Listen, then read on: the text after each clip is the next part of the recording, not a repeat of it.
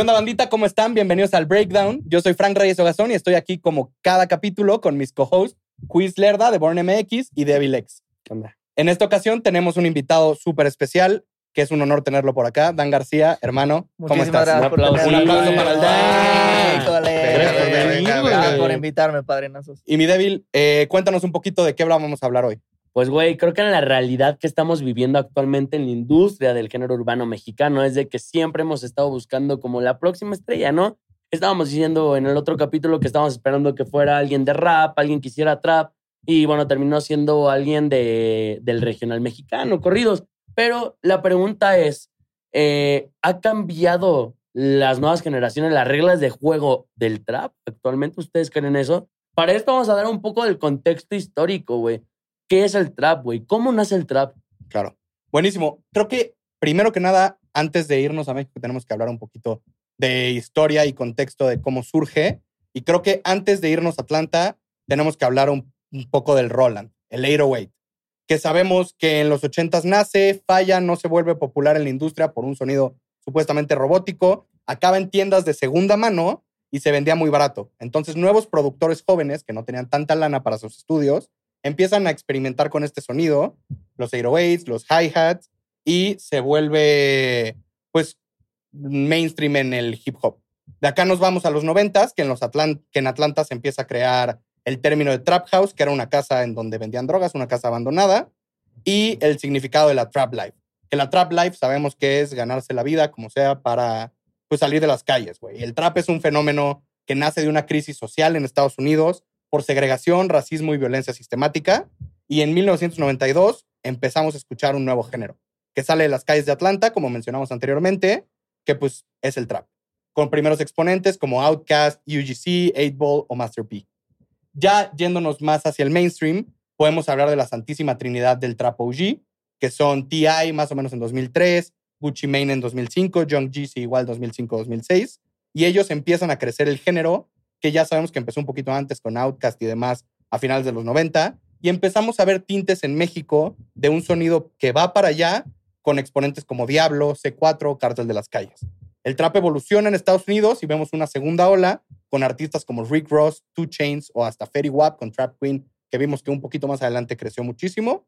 Y en 2012, más o menos, en México llega lo primero del trap, que es Adrián, primer ganador de la batalla de gallos, super shout out Adrián, y Adán Cruz. Igual yo creo que antes de llegar a este punto de que llegara el trap a México y fuera todo este desmadre, la pregunta que todo el mundo se ha dicho es, güey, ¿quién fue el primer persona de habla hispana que hizo trap, güey? Hay muchos cabrones que se autoadjudican decir, güey, yo hice el primer trap, ¿no? Uno Rito de ellos, Rucay. ah, Rito Rucay, chinga tu madre, güey. Ah, es cierto, un abrazo al Rito, güey.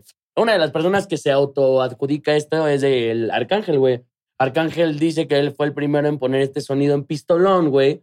Pistolón Remix que sale de la, de la gueto, güey. Y él dice que él implementó el sonido, pero realmente, si nos vamos a eso, por ejemplo, Tempo en 1998 tiene una canción super OG donde habla de joseo. Las percusiones del trap están ahí, pero igual no, no es una canción que haya sido tan mediática como actualmente, ¿no? Entonces, tenemos el precedente de que fueron cuatro países, güey, donde llegaron eh, el primero del trap.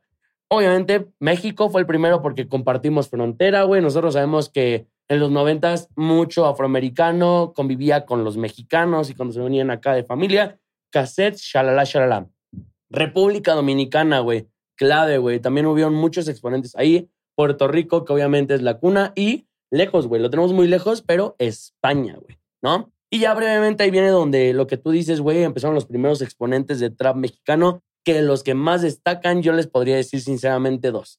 Y que es un antes y un después. Y me gustaría saber, ¿tú cómo lo estás viendo en ese momento también?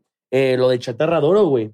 ¿No? Chatarra de Oro yo creo que fue una, una canción clave, güey. El parteaguas. ¿Quiénes estaban en Chatarra de Oro? Go. Estaba Adán este, Adán. Adán Cruz. Adrián Adrián. Y Kitson.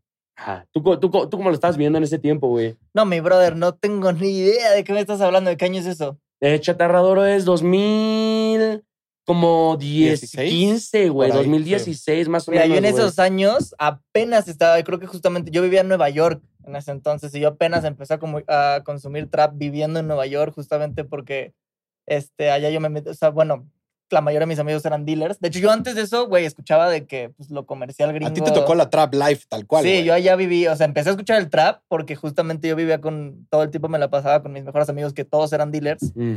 y así empecé a conocer el trap, pero yo te estoy hablando de eso en 2016. O sea, obviamente los OGs que estás diciendo, Adrián, Go, y ellos ya estaban muchísimo más adelantados y ya estaban sacando ese pedo. Entonces yo, yo para ese entonces seguía siendo un morrito de 16 años, güey. Pero No con la segunda ola en Estados Unidos. Un Rick Ross, un Two Chains que te empezó a tocar un poquito más por. Sí, Ferry Wap estaba, justamente estaba Panda de Designer, todo ese, todo ese trip. Algo cabrón de esto es de que, por ejemplo, Adrián, eh, ya lo comentamos, campeón 2008 internacional, él deja de un lado como la vida de freestyle como para ir por el lado musical y entonces él empieza a hacer trap. Pero ¿qué pasa, güey? Que cuando él empieza a hacer trap, güey, el trap en México no era nada bien recibido, güey. O sea, te cuento, güey, haz de cuenta que los puristas del trap, No, güey... de ahí sí conozco la historia de Adrián y de hecho conozco muy bien muchas de sus canciones y lo conozco personalmente. Es de los artistas más versátiles que he ¿Adrián? conocido en mi vida, sí, Bien. güey. Pues lo mismo, Adrián hace tres años estaba sacando corridos y trap, Sí, güey. sí, o sea, sí. trap corridos y cosas bien vergas. Que el ¿sabes? caso interesante con Adrián es cómo justo la industria del rap le tiró por empezar a hacer trap Hacer y trap. el freestyle. Porque, güey, ah, en ese nuevo. güey. Yo también veo, veo, o sea, que Recientemente, por hacer totalmente. corridos a- al buen al Adrián. Adrián. Y bueno, güey, entonces ahí es como él empezó con el sonido del trap para que después algunos puristas del trap que lo criticaban empezaron a hacer trap, güey. Que bueno, yo creo, yo podría poner en la primera camada a Adrián y a todos los demás que habías dicho en la primera camada. Claro. Luego viene la segunda camada, que es la importante, güey, que viene este Adán Cruz, Go Golden Young, Robot, yo creo que también encabeza una de esas, güey que justamente empezaron a hacer un trap que a mí se me hace un poco similar a lo que se estaba viviendo en España en ese momento, güey. Y entonces, eh, también en esa, en esa ola, pues, lo, lo puede compartir un poquito alemán, güey. Que era MX, no, porque en ese, en ese tiempo estaba en la Mexamafia. Ujú. Alemán ya empezó a hacer ahí como un Justo había poquito salido, más. ¿no? Sí, sí, sí, ya sabía, ya no estaba, ya no era parte de la Mexa. Él empezó a hacer trap. Y luego ya ahí él sí se puede decir que en México lo puso como de moda, ¿no? Sí. Bueno, no de moda, pero sí como que hizo que los raperos se quisieran ir como más ese lado trapper, güey. Y, y, y se me hace súper interesante el caso alemán porque pienso en el proyecto que hizo de Eclipse, Mm, que es 2018, si no me equivoco. Sí. Y era un tema de, es un doble álbum, uno de hip hop y otro de trap, porque todavía había como un tema estigmático de que es que no, digo, mm, desconozco su proceso creativo, pero mínimo si había una conversación de, este güey no puede hacer solamente un álbum de trap, ¿sabes? Así que decir de que, Por órale. su audiencia. Sí, se le tiró Ajá, duro. Que no le iba a gustar a su audiencia. Ajá, de que, órale, qué tan atrasados estamos en el 2018 en el trap en México que un artista de esa En todo, talla. en general México todo Sí. llega cinco o seis años después. Sí, acá, sí, sí. güey. De, de hecho, creo que lo platicamos en un episodio Ajá. anterior justamente y cómo, cómo él tiene que tomar esta decisión probablemente, o no sé si es un tema creativo de lo que sea, pero es como un poco revelador que ese tipo de cosas sucedan a la par. Pues es como que- lo que está ahorita con el reggaetón mexicano con, mexicano con Young Luca. Güey, ¿cuánto tiempo tuvo que pasar para que hubiera reggaetón mexicano en Sí. el ¿Cuánto, Y para que los mexicanos le pusieran los ojos a un talento de. Que, México. que bueno, había reggaetón, pero no reggaetón, que era como el cumbiatón, ¿no? Que estábamos viendo que siempre estuvo los Sí, el, el. Pablito, Sí, güey. sí, sí, sí. Pero Pero, sí. bueno, nos desviamos de Sí, eso. sí. Ah, justo, justo. Sí, y claro. entonces ya viene la, la, la tercera camada que ya empiezan a hacer los crews de Rich Vagos,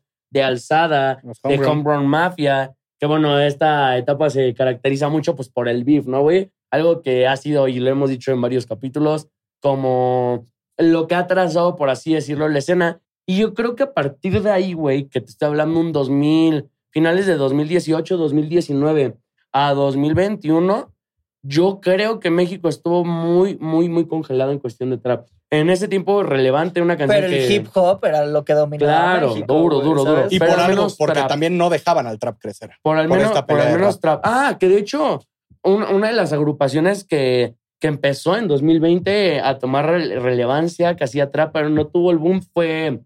eh, Mal- ¿Cómo se llama? Los de Ah, los de Malilla. Monterrey. Ah, el- la malilla. La malilla. La Que- malilla. Que, que yo creo que la malilla ha hecho del mejor trap que se ha hecho en México en toda la historia. O sea, si tú escuchas canciones como Mexican Sauce, como Desde Cuándo, este Ceviche Freestyle, o sea, para mí siguen ¿Quiénes siendo estaban? O sea, sé que estaba Pinky. Pinky. Pinky, Sí, Sisi, sí. Jay Lee, Sí, sí. Benjas, este, Benjas. Beam. O sea, realmente Ah, el tema Bim con la... es una Bim. locura, Sí, güey. sí, sí, Yo, yo me acuerdo en su tiempo, güey, que yo descubrí a Beam porque tenía una rola, un video, güey, con un helicóptero, güey. Y yo dije, ¿Qué? Hay presupuesto. güey. Sí, sí. Saquen, No, y, y el tema con la malilla era que, que estaba planteado muy como trap, por así decirlo. A mí me tocó trabajar justamente con ellos en esa época y era de que, a ver, grabemos la canción y en cuanto la terminemos, la subimos. Es que así, Al- así es. Sí, y, y el tema de la malilla era que no tenía integrantes fijos en algún punto. Sí, era un crew, güey. colectivo. Colectivo. Sí, exactamente. Y justamente lo que e- ellos empezaron como con esta parte de, de- de justamente empezar a hacer trap, pero no sé por qué no tuvieron como de cierta manera el boom. Digo, tuvieron ahí como su fandom, tuvieron como su comunidad, hicieron algunas fechas y... Pues porque no era el tiempo indicado, ¿no? Yo no, no, creo, no, exacto. Sí. Todavía no era momento como para que explotara. Y porque bueno, el mismo rap también le tiraba mucho. Sí, Y lo tú lo viviste. ¿Cómo, ¿Cómo era esa parte? ¿Crees que sí eran...? Yo, yo creo que es un tema de que si era, o sea, la propuesta está adelantada a la época, definitivamente, Mm. porque el boom del trap en México termina sucediendo dos años después. Y también probablemente un tema de continuidad con el proyecto, porque creo que durante la fase inicial están siendo muy constantes con lanzamientos, después dejaron de ser igual de constantes con sus lanzamientos, pero creo que es un proyecto que sigue teniendo mucho potencial y que, o sea, puede, se puede reventar. retomar, ¿no? Ajá, que se puede retomar y Ojalá. ojalá lo retomen lo antes posible. Y justamente en este tiempo que yo les comento que, que, que, que medio se congeló la escena, eh, nosotros siempre hemos dicho que el público mexicano es el público número uno en todo, güey. Y al menos yo noté, al menos aquí en México, que el, el, el público empezó a fijarse más en otras escenas, como en la escena de Puerto Rico y de Argentina. Sobre todo más Argentina porque encajaron más con, con la edad, güey, con los y No, y pensamientos. también que por el ruido que se, que se hizo Sí. detrás del freestyle y de todo, ese o sea, fue un porque, show. o sea, el, el trap y la escena de trap de Argentina, que ahorita ya es la escena no de trap, sino la escena de La Argentina, escena argentina. sale de los freestyles y del boom de los freestyles en toda Latinoamérica, Sí. ¿sabes? Y justamente ahí es donde yo digo que la escena se congeló un poco y como dices, güey, empezó a haber como mucho hip hop y ya la última camada, yo creo que tienes que estar, tú estás involucrado en la última camada, güey, Sin duda. que viene que ver con las tirando flow stage, que justamente es algo que obviamente me imagino que también viene influenciado un poco con lo que venía en Argentina, ¿no? Obvio, obvio. De que, güey, tú como mexicano ves que tienes el hambre de triunfar, güey, tienes el hambre de decir, güey, somos un putero de gente porque yo no hago un medio donde puede llegar gente a tirarse unas rimas y, güey, nos hacemos conocidos. También viene acompañado, como por ejemplo, con los alucines. Viene acompañado también, por ejemplo, con Mikey y Kevin HP, que también le están rompiendo, con Los John Kevis y Mikey, Dupe. Eh, también, por ejemplo... Viene el remix de No Quiero Correr con, Ah, no mames, verguísima. conmigo y con Das. Qué chido. qué Ah, chido. Da- Das, por ejemplo, igual. Un, un Das es un OG Das, también de México. Sí. Duro, también. O sea, OG de la cuarta cabeza. Sí, claro. Así como los que inició, loco. Algo que platicamos un poquito en preproducción es cómo hablamos de cuatro camadas del trap y son, estamos hablando de seis años. ¿Sabes? Sí, o sea, sí. del 2017 Tal al, cual. Sí que es la al nueva ola. 2023. O sea, la vieja ola, la vieja nueva ola y la nueva ola. Pero Y la idea sería que se junten todos y se juntan Ah, Y, a- chido, y aquí voy a un punto bien sería. importante con esto. Creo que lo que había pasado en la escena de rap es que había mucha pelea y estaban muy divididos. Y lo que llegó a ser el trap y un poquito lo que tú hiciste con las Tirando Flows y con todo el equipo que hay detrás es que uniste una escena. Y uniste a la gente para empezar a colaborar juntos. Y aparte también vemos una parte, güey, donde ah, ah, también ah, algo que estamos platicando, es que creo que no, no estabas, güey, pero estamos hablando de que TikTok hace que quizás la industria ya no sea tan, tan, que dure tanto, ¿no? Por ejemplo, güey. Pero por ejemplo, ves lo que hizo Cartel de Santa, güey, que son güeyes que empezaron haciendo rap a finales, a inicios de los años 2000, güey. Y de repente los ves ahorita en 2023, güey, haciendo trap, güey. Pero, ajá, justamente. Y tú ahorita tienes la visión de decir, güey, Pavo no va a ir a colaborar, güey, con, con alguien porque realmente él ya tiene su vida solucionada a menos de que le beneficie, güey. Que sería un madrazo, ¿eh? Ah, sería un madrazo, güey. Un Una babón, una con el babo. No mames, güey. Imagínate, güey. Pero, Sí. güey, ¿cómo- de, de cómo viene tu visión, güey?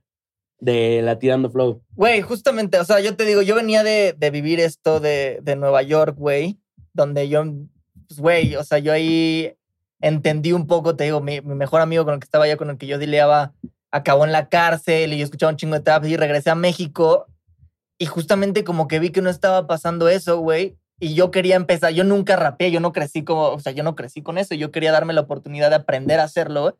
Y al mismo tiempo dije, a ver, si, si yo quiero aprender a hacerlo y estoy seguro que hay más gente que lo quiera hacer, voy a crear esta plataforma para que podamos eh, crear algo en México que no hay, ¿sabes? Y No hay. en ese entonces estaba, te digo, yo Das, yo a Das lo conozco desde que sacó Homie, güey. Sí. Es una, ¿sabes? Ese güey también le empezó a dar al trap bien Sí. cabrón. eh, andamos full 24-7 todo el día. Es una, es una verga el Das.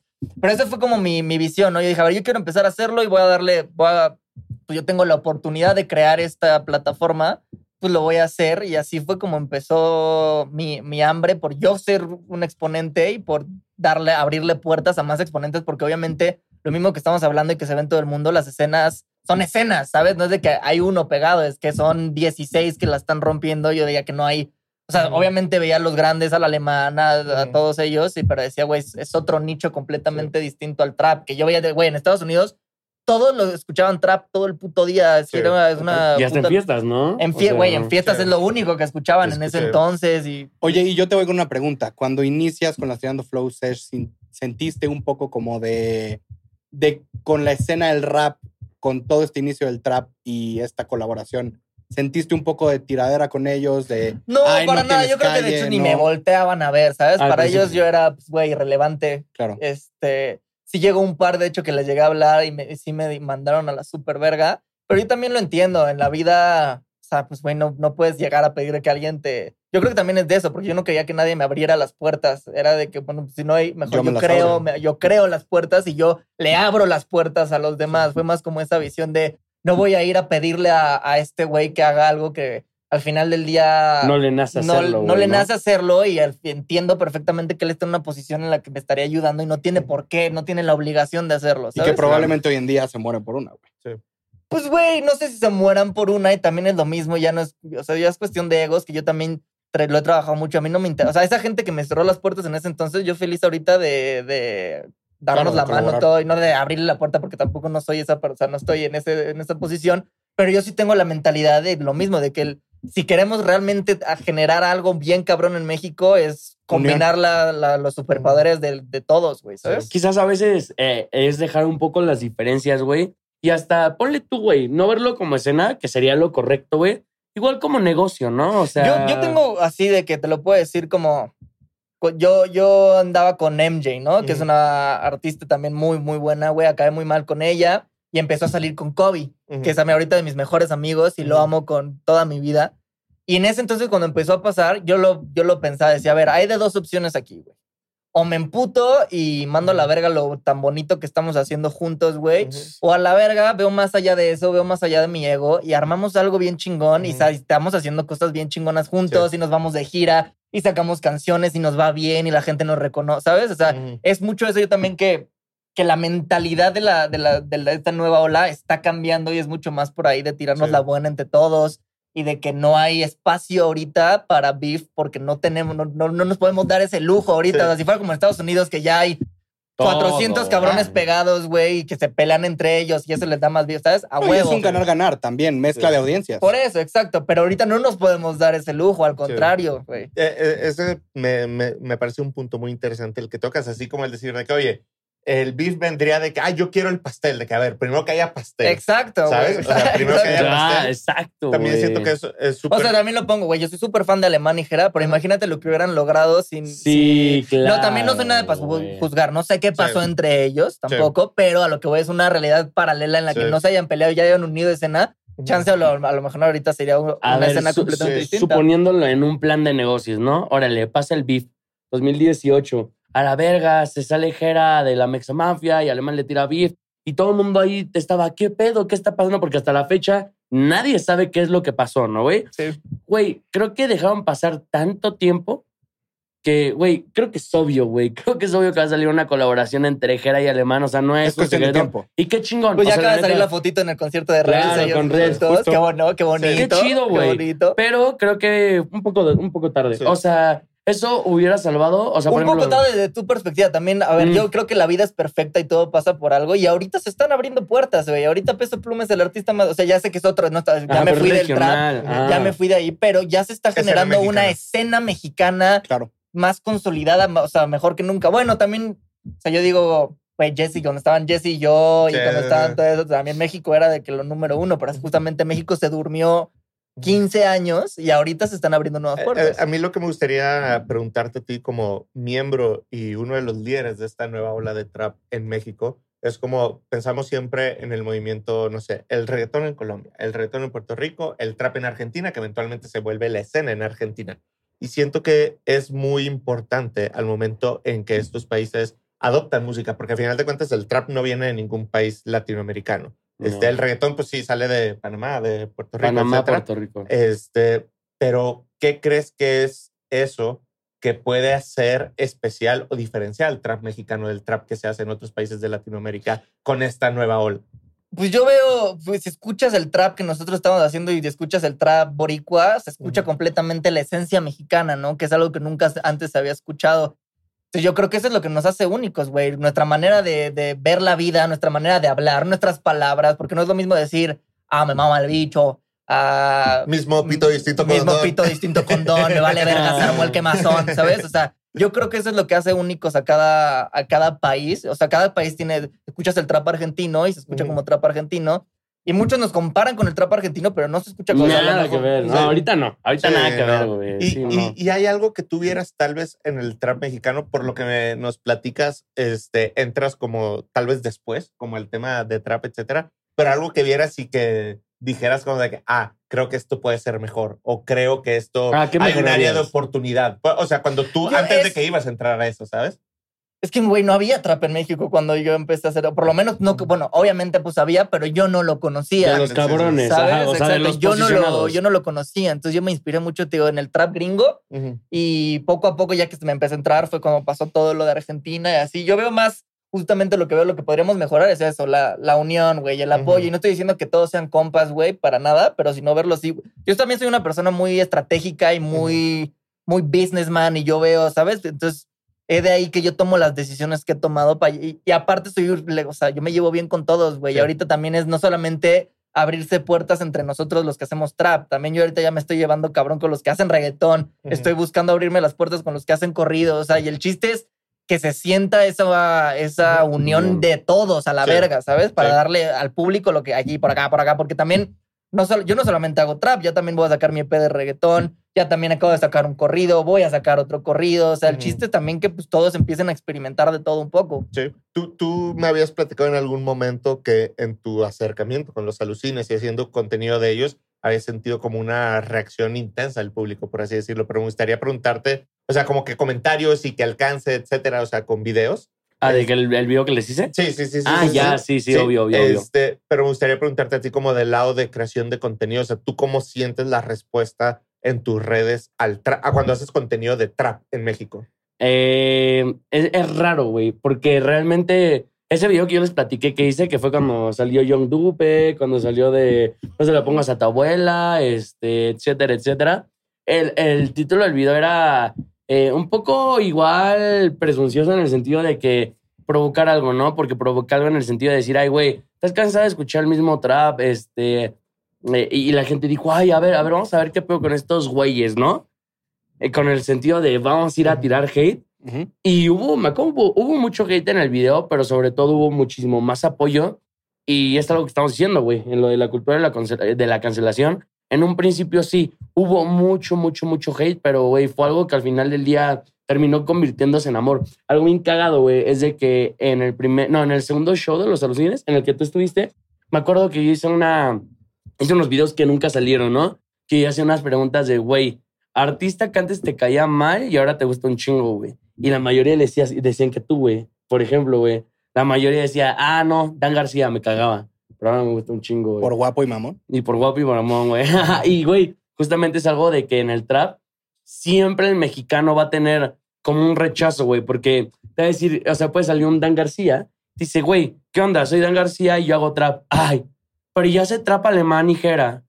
Bueno, y lo voy a prestar un medio a los artistas para que se den a conocer. Ay, bueno, pero ya existe la Visa Rap Music Station, güey. Y entonces, en un principio, el mismo público era el que empezaba a ponerte, o sea, deja tú los otros artistas. Creo que el primer eh, obstáculo al principio fueron las Pero eso es personas. positivo también, ya que se meten a claro. comentar como, ah, verga, ya existe Visa, ya me está ayudando a mí porque Mm, me están, están dando, me está-. ¿sabes? Sí, Entonces, Porque si no te compararan con Vices, porque no lo, o sea, está haciendo algo de calidad Sí, para relevancia. empezar, güey. Sí. Oigan, y aquí un punto interesante que creo que seguro tú ves en tu audiencia es que es una audiencia mucho más chica a la audiencia del rap clásico OG. ¿Qué tanto crees que esta nueva audiencia traiga un chip de liberarse de prejuicios y escuchar No, es cosas completamente diferentes? también por eso, que ya, ya la. Hoy en día, ya los chavos traen un, un chip completamente. O sea, los güeyes que van a prepa hoy en día traen un chip completamente distinto Sí. al que yo tenía cuando iba a la prepa. ¿sabes? Ya es mucho más liberal, ya la gente ya Menos malinchismo, menos, menos malinchismo, clasismo. menos homofobia, menos todo, ¿sabes? Entonces lo ven todos más como con un humor.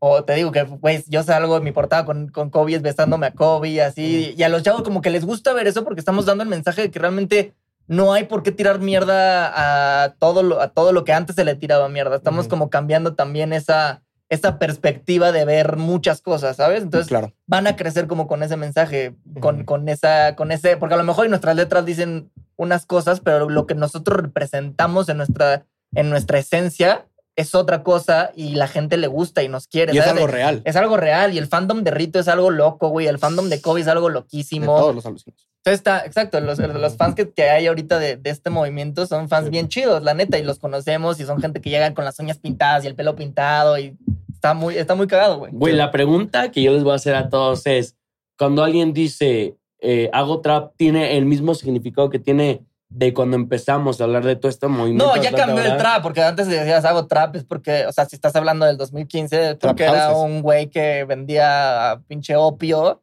y hacía rolas en SoundCloud y se pegó, güey, ¿sabes? Hoy en día ya es hago trap, es hago un género, Sí. o sea, hago, sí, ¿sabes? O sea, Hagan las percusiones, el tempo, los sonidos, ¿no, güey? ¿Ustedes qué opinan? No sé, yo siento que a final de cuentas la música es una expresión creativa independientemente de quién seas o, de dónde vengas, o sea, a final de cuentas los sonidos, las percusiones, las letras son herramientas de expresión. Claro. A mí, más allá de, digamos, la parte instrumental o lo que puede traer el trap, me parece que este sentido de la trap life, del grind, de seguirle dando, es algo que tiene vigente la escena actualmente. Sí. Por más que no estén vendiendo drogas y que estén intentando salir de las calles y de una casa, como platicamos, de las trap houses, Que también, de, o sea, güey, Kobe vendía hierba, yo en Nueva York dileaba. Claro. Rito es de Chiapas, vivió en una casa de lámina vendiendo pollo, Pollos. ¿sabes? O sea, Sí, la güey. gente nos ve y nos dice, es que eso también pasa mucho que no, que no, o sea, por ahí nos cayó mucho hate de, ah, pinches blanquitos privilegiados no. que hacen trap. Que, güey, o sea, cada quien tiene su historia, la gente no lo Justo. sabe, hay un contexto detrás Ujú. y por lo tanto, por, por algo estamos haciendo lo que hacemos. total. No estoy diciendo que somos los gangsters del momento y, ni, y ese no es el mensaje que queremos Pero dar, lo que está interesante es que si en un futuro de esta nueva ola llega alguien que no vivió esta calle, yo sé que va a poder pertenecer en la escena Por supuesto, y decir algo por, por tener este grind del trap detrás de Que eso es justamente lo que estaba como cambiando justamente el, el- esquemas. esquemas de que, güey, tú, o sea, haz música, güey. Y alguien puede que Eso no sea calle, de repente te saca un pinche hit de trap sin la necesidad de, de ser de calle y te lo lleva al mundial y entonces ya posiciona más a México en el mapa. Obvio. ¿Y qué importa en la calle? O sea, vámonos a la historia un poquito antes del rap. Un Kanye West, ese no era el güey rapero que venía del hood, ¿sabes? Hizo un movimiento que cambió toda la industria hasta la fecha. Sí. A mí se me hace como súper cool poder platicar contigo acerca del trap porque, como mencionábamos, creo que todos, o sea, a final de cuentas eres uno de los artistas que está liderando este movimiento dentro de México, que lo está haciendo crecer y que está como poniendo este, su, su perspectiva y su punto de vista artístico dentro del género. Creo que sería súper importante también, antes de cerrar este capítulo, como hacer un par de menciones tanto a el camino que nos trajo aquí en el trap para todos, este, personalmente, musicalmente. Creo que eh, como una mención súper especial, no podemos hablar del trap en México ni de la historia del trap en México sin mencionar a Alex Malverde, que fue verdaderamente el ejecutivo que creo que tuvo la visión de ver hacia dónde iba todo este género, de ver a todos estos artistas que al día de hoy siguen siendo referentes dentro de la cultura, un eh, Go, un Robot, un Simpson, su trabajo con Alemán, su trabajo con GRMX. Creo que tanto como los artistas y la escena que se ha desarrollado es súper importante mencionar a personajes como él, porque a final de cuentas dieron la estructura y la operación a todo lo que sucede. Productores, Ajá. managers, todo, Sí. Bueno, los artistas que shout out a todos los que acabas de hacer, shout out al robot, shout out Sí. todos ellos son los que también nos abrieron las puertas y también que sepan que de, de este lado, de los que dicen que somos la cuarta camada, tenemos el respeto cabrón hacia ellos y somos muy, muy conscientes de- del respeto que se merecen los artistas porque así Claro. funciona este pedo. Yo creo que también algo que me ha llevado a donde estoy es que la gente que me conoce dentro del medio sabe que yo soy un güey muy respetuoso y soy un güey muy muy cuadrado y admiro a la gente. Yo admiro a la gente que chambea. Yo sí empecé a abrir puertas porque, pues, güey, yo a la gente, a mí me encanta, tu, no, me gusta tu música o no me gusta tu música, ver que una persona está peleando por su sueño de, y, que, y que se pone los huevos y lo hace, a mí me impresiona y eso, eso ya es de respetar un chingo, güey. Totalmente, totalmente. Y creo que para hacer esta recapitulación, me gustaría preguntarles, caballeros, para ustedes y también ustedes que nos digan ahí en los comentarios, ya sea en este clip, en el video de YouTube, donde sea. Creo que podemos cerrar esto con cuáles pensamos que son las mejores canciones de la historia del trap en México. Yo tengo Sí, dos. Adelante. tengo dos. Eh, inevitablemente Chatarra de Oro. Y creo que Alemán, eh, digan lo que digan, güey, ha sido el cabrón que ha hecho mejor trap, güey, a lo largo del tiempo, güey, con críticas, lo que quieran, güey. Creo que categoría 5 es algo que, aparte de que tiene eh, buena temática y buena letra, marcó como el beef, ¿no? Que tuvo con, con Jera, Con Jera. que no sabemos si es cierto, ¿no? Pero es algo que es una rola que es puta buenísima, güey. Sí. Para mí, justamente, yo estaba pensando en Satanás de Alemán, güey. Esa rola es a mí una, la primera rola de trap que yo escuché de un mexicano que dije, what the fuck. Eh, afuera que tengan miedo de Jera, güey. Ujú. Puto palo. Y obviamente Que la. ese reciente. Sí. Sí. Y la sesión de Bizarrap con Alemán, güey. El primer trap mexicano internacional. O sea, Durísimo. eso es evidente que tiene que estar en la lista a huevo. En mi caso, yo también me voy hacia el team alemán con un rucón. Sí. Creo que cambió el juego en ese momento y yéndonos un poquito antes, Chapo Guzmán con Yoga Fire y Alemán. Ok, súper. Fun fact, yo el yoga lo conocí también en este estudio, güey. Ah, mira, nada más. No. Diez Aquí se la vida. caminos. Alex Inky Yoga Ya, Fire. ya, luego verán esa historia con el Ale. Genial, genial. Pues para mí mi top 3 creo que indiscutiblemente, y me ha gustado que varios la mencionamos, Chatarra de Oro, el remix. Siento Sí. que eso es- marca mucho el ADN de lo que terminó siendo el trap mexicano en la posterioridad. Diría que otra canción que pone ese ADN de lo que termina siendo el trap mexicano es Home Grizzly Boys de Hunger Mafia, que está alemán, D, Fantasy, Bray, este, Yoga, perdón si se me escapó alguien. Este, y también creo que pondría Rucón definitivamente como uno de los pocos éxitos de trap que hemos tenido en el país. Fuera de que no sé qué escucho en la mezcla que siento que se escucha súper mal mezclada y masterizada esa canción. O sea, no le puedo quitar como esa... El mérito. Ajá, Es ese parte de su mérito, magia. esa- es, es parte de su magia. justo. Y ese como este modiness que, que suena, pero yo diría que para mí ese es el top 3 de canciones, Chatarra de Oro Remix, con Grizzly Boys y El Rucón de Rucón. Alemán. Si ustedes tienen otro top 3 o piensan que nos Coméntenlo. invita- eh, Shout out alemán, güey. Todos mencionamos al alemán. al para. Inevitable, güey, Sí, sí, inevitable. totalmente. Y creo que esa segunda parte del clip se No, es y muy por algo buena. está donde está el alemán, ¿sabes? De Sí. hecho, a mí me ha pasado mucho, he conocido a muchos artistas de, de toda Latinoamérica y todos me dicen, yo el único artista mexicano que conozco es el Es alemán. alemán. O sea, él es el que ha puesto México en todo el mundo. En el mapa. Qué chido. En cuestión de trap. Sí, De sí, trap, sí, sí, claro, sí, sí, claro, total. claro, totalmente. Y eso, o sea, se me hace chido llegar a las mismas conclusiones, se me hace chido poder hacer un recuento, tener a alguien de la nueva ola también que nos dé su perspectiva y su entendimiento de un género que a final de cuentas forma parte de nuestras vidas, que disfrutamos, que nos gusta un montón. Así que qué chido poder tener esta conversación, qué chido poder platicar de esta música que nos apasiona. Y pues nada, les, agrade- les agradecemos si han llegado a esta parte del capítulo. Eh, muchas gracias por estar. Comenten ese top de los traps. Del, de sus Sí, de las canciones de favoritos. Y pues ya saben que estaremos aquí próximamente en un siguiente episodio. Muchas gracias a Dan por Dan. estar aquí. por Algo que quieras promocionar, Sí, que viene. Eh, pues es que no sé cuándo salga este capítulo, dos EPs pero vienen, vienen pronto. dos EPs. El EP de El Bellaco, que tengo rola con John Lucas, El Malilla, El Bogueto, Yu Bailey, Chris Red. Y mi EP de Trap con Andy Kobe, que también es... La neta, yo lo veo que ese güey... O sea, Andy va a ser una súper estrella Sí. en México, güey. Creo que, perdón, antes de que se me olvide, creo que deberíamos de mencionar dentro de esta escena también Flaca, MJ. Flaca, claro. MJ, Rito da- da- da- Ibarra. Danos el, danos roster. Ah, Danos la Se alineación me- de si se me trap. va uno, Ah, perdón. Ahí te va, No, última cámara. pregunta para cerrar el capítulo. ¿Cuál es la alineación de trap en México hoy en día? mi, mi top 11, bra. Bueno, quiero hacer un shout out especial a los Latin Mafia que no hacen trap, pero son mis artistas de Durísimos. México que más me gustan, güey. Están haciendo cosas increíbles. Ahora Qué sí vamos bien. por la alineación de trap. Pondría obviamente a Andy Kobe. Andy Kobe es una puta locura. A Rito, a Ibarra, a Pro como productor, a MJ, a La Flaca, a Chester, a yo sé que Malilla también hace trap, a Dupe, a Callejo, a Das. Sadrak. El Sadrak, el morrito de 14, 14 años, años muy duro. Al güey. Coyote, que también le está entrando duro por ahí, güey. Kevin y Mikey. Kevin y Mikey, sin duda alguna. Y ¿quién más, padrino? Caicito, pa. Pues bueno, y pues esto fue todo hoy por el capítulo. Eh, los vemos en el próximo. De nuevo, gracias, Midan. Y pues estamos al pendiente para uno nuevo. Chao. Bye.